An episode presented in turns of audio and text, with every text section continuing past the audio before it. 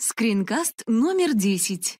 Просмотр вложений в интернет-браузере. Смотрите скринкаст, посвященный приложению Outlook Web App. В данном скринкасте вы узнаете, как открывать файлы, прикрепленные в сообщении. Если в сообщении есть вложение, их наличие будет отмечено значком скрепки.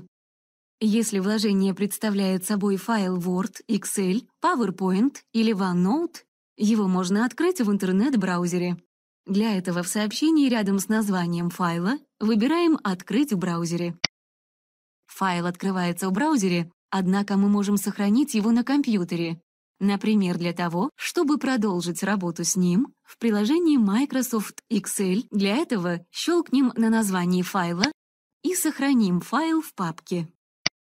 Для того, чтобы распечатать файл прямо с браузера, нажмите «Файл» и выберите «Печать».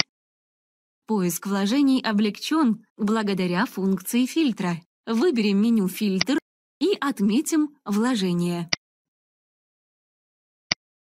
Отобразились все сообщения, содержащие вложение.